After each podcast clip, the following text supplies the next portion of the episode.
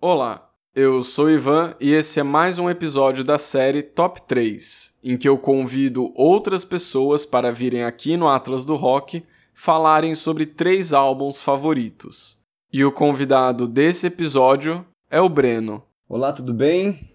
Estou aqui, quem fala é Breno Dallas, estou fazendo essa participação, é minha segunda participação aqui no Atlas do Rock. É, num primeiro momento eu estive fazendo, participando de um podcast relacionado ao Podosfera Unida, né? Na qual participei aqui falando sobre. A gente estava num programa falando sobre relacionamentos e, e também envolvendo música, né? E hoje Tô aqui para falar um pouquinho sobre é, meus discos preferidos. Eu faço parte, primeiramente, me apresentar. Eu faço parte de um outro podcast que fala sobre quadrinhos, que é o Tweepcast e Tweepview também. São quadrinhos especificamente, a gente comenta sobre o personagem Homem-Aranha da Marvel Comics. E basicamente tem um trabalho de mais de 10 anos aí na, na área da música e depois que participei aqui do, do Atlas do Rock aquela vez, recebi do Ivan esse convite para estar tá participando de novo falando desses discos que eu mais curto agradeço o convite. É, acho uma tarefa bem difícil falar sobre discos que eu mais curto, porque na verdade são muitos. Então, são muitos e alguns uh, se encaixariam de uma maneira ou de outra. Eu escolhi três discos aqui, os quais eu achei mais interessantes de estar tá colocando aqui, de estar tá falando sobre eles. E vou explicar por que, que eu escolhi cada um deles, tá? Vou estar tá falando também em ordem cronológica. O primeiro disco que eu escolhi é um disco de 69, que ele é o disco At Home, de uma banda chamada Shocking Blue. É, ela foi uma banda que ela é mais conhecida como um único sucesso, uma banda de um único sucesso, dá pra dizer assim. É, ela teve uma música que o pessoal acaba conhecendo mais, que ela é a música Venus.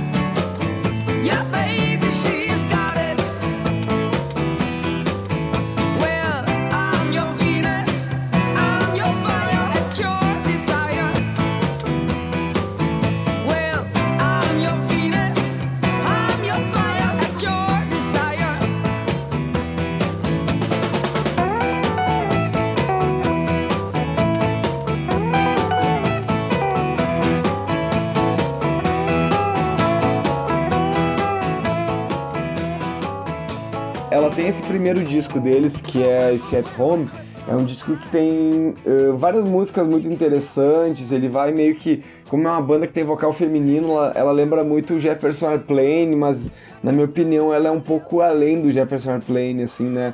Nessa onda psicodélica do fim dos anos 60, assim, tanto da, da Inglaterra quanto dos Estados Unidos. Essa é uma banda bem, bem norte-americana, que faz, faz um rock bem norte-americano, mas nesse disco eles já usam citar várias músicas instrumentais com, com cítara, né? E eu acho uma música de. Eu acho uma banda de bastante personalidade, assim, e que depois desse disco eles não chegaram a lançar um disco tão bom quanto esse.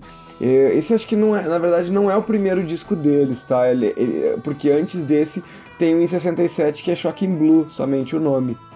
Eu acho um disco que todas as músicas são muito boas, ele representa muito bem a geração de, de música psicodélica de 69 e ela não é muito conhecida, não é muito falada.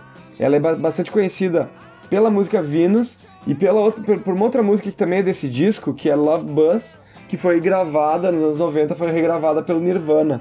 O Breno tem toda a razão quando ele diz que a banda Shocking Blue estava intimamente ligada com o movimento hippie flower power e a contracultura. Tanto é que quando esses movimentos começaram a desaparecer, a banda encerrou as atividades. Shocking Blue começou em 1967 e terminou em 1974.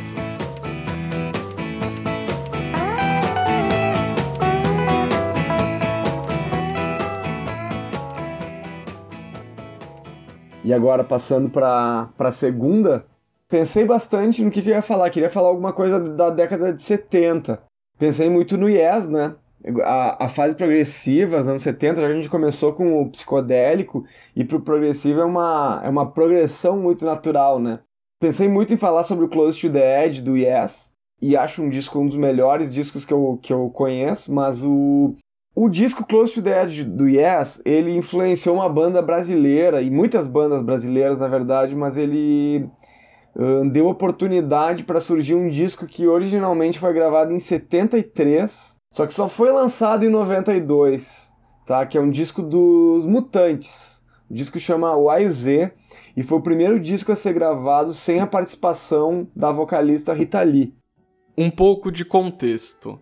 Os Mutantes começou em 1966 como um trio formado por Arnaldo Batista, Rita Lee e Sérgio Dias. Arnaldo Batista e Rita Lee foram casados mas se separaram em 1972. E o disco O A e o Z foi gravado em 1973.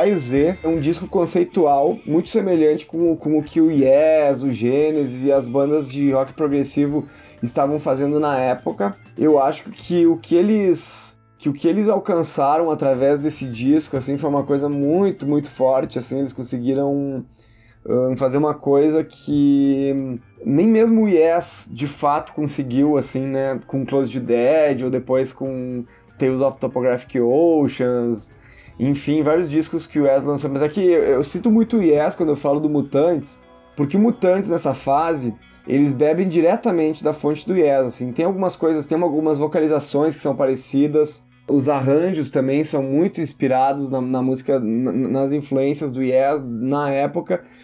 Eu acho que esse disco aqui, ele tem ainda, ele tem a raiz dos mutantes, assim, porque ele, ele tem toda a base dos mutantes sem a Rita Lee, né? Tem o Arnaldo Batista e o Sérgio Dias, né, tomando a frente. O Liminha, que é o baixista, e o Jim Leme, que é o baterista, eles estão lá e estão, enfim, de maneira muito à frente, assim, eu acho que é um disco muito perfeito do início ao fim. Ele tem seis canções apenas, sendo que da primeira música até a cinco, a e o Z uma pessoa só, elas têm apenas um, um tema, né? Que é as pessoas conectadas através da música, uma banda conectada através da música. Então eu achei muito interessante. Apenas a última música, que ainda vou transar com você, que é uma música que é um pouco mais curta, se é que sete minutos é uma coisa mais curta. Eu acho que esse disco, ele, no geral, assim, ele é um disco que foi muito. Ele foi muito bem composto. Eu gosto muito dele. Quando eu conheci ele, foi uma coisa que pirou muito a minha cabeça, assim.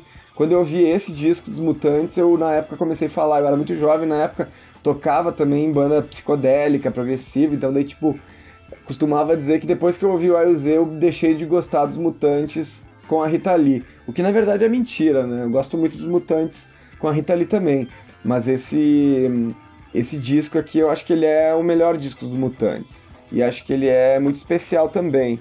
E é realmente muito, muito curioso, né, que ele não tenha sido lançado oficialmente em 73, quando ele foi gravado, para ser lançado só em 92, assim, sabe? Uma, uma doideira, 20 anos depois somente. E na minha opinião, ele é um disco assim que, por mais que ele tenha, seja muito parecido com o rock progressivo inglês, assim, né? Ele é muito conceitual, assim, muito espiritual também. Ele é uma coisa que vai para além desses outros discos conceituais, assim, que são conhecidos do rock progressivo, sabe? Eu acho que se ele tivesse saído em 73, ia ter sido uma coisa uh, bem interessante, assim, é uma pena, né? Até num documentário recente, assim, que foi, que foi sobre o Arnaldo Batista, né, que produziu o disco e que também é, é tecladista e compositor, vocalista, enfim, né?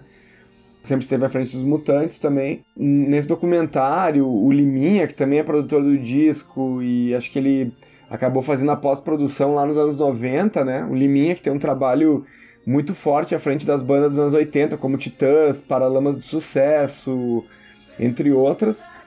Acho que nos anos 90 foi ele, basicamente, que pegou esse disco para fazer um remix dele e lançar, porque acredito que o material que, ele, que, que eles entregaram para a gravadora, além de ser um disco que não era comercial, com músicas todas acima dos seis minutos, então ele não era radiofônico, assim, não, não teria como tocar na rádio, ele também é um disco uh, que não é um disco fácil, assim, né?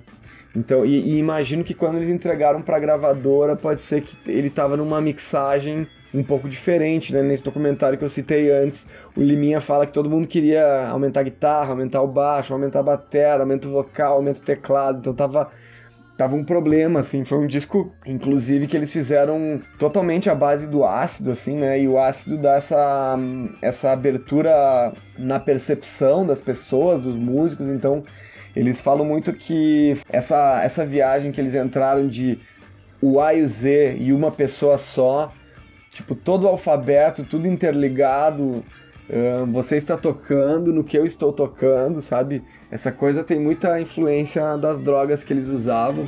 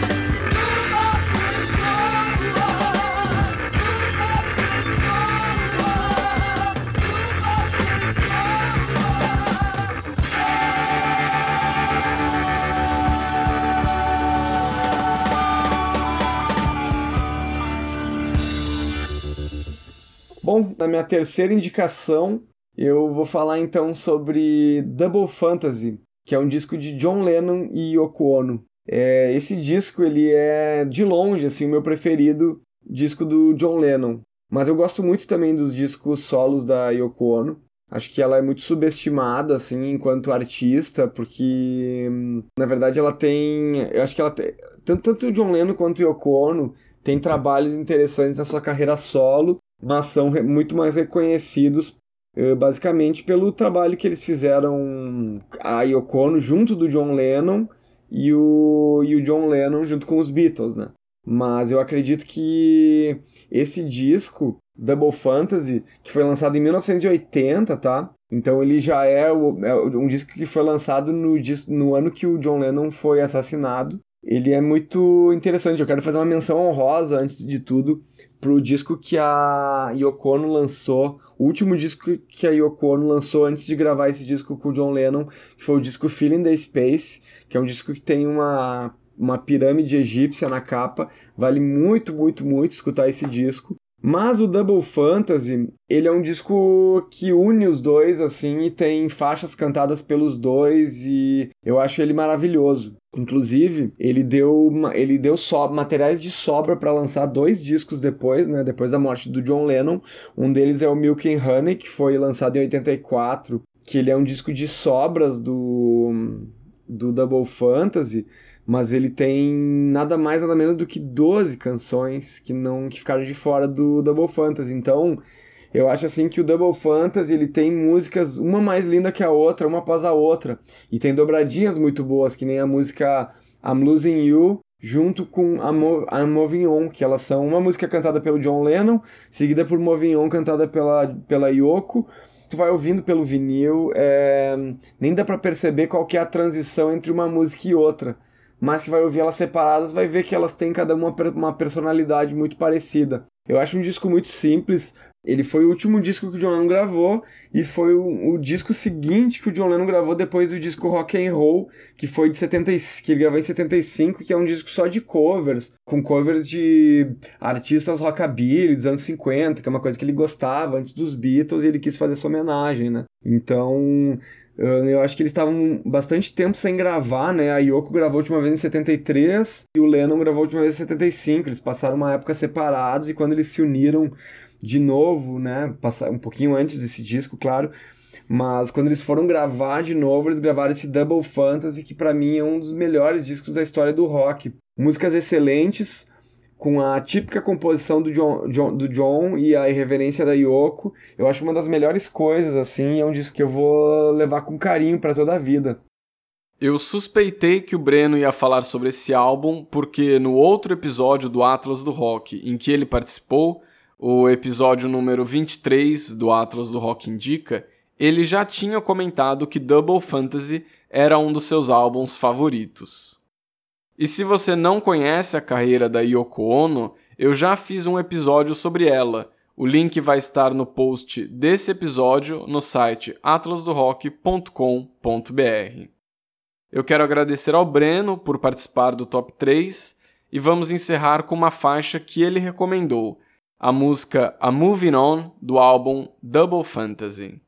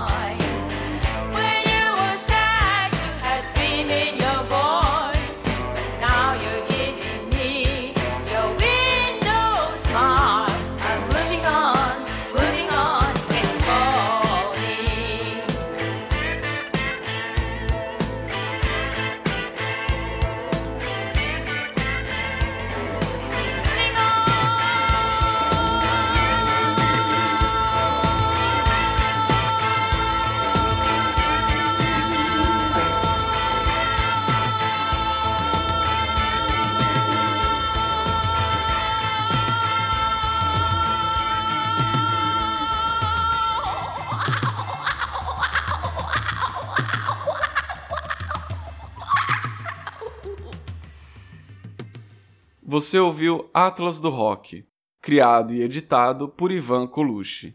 Você pode conhecer mais do meu trabalho no site www.ivancolucci.com.br.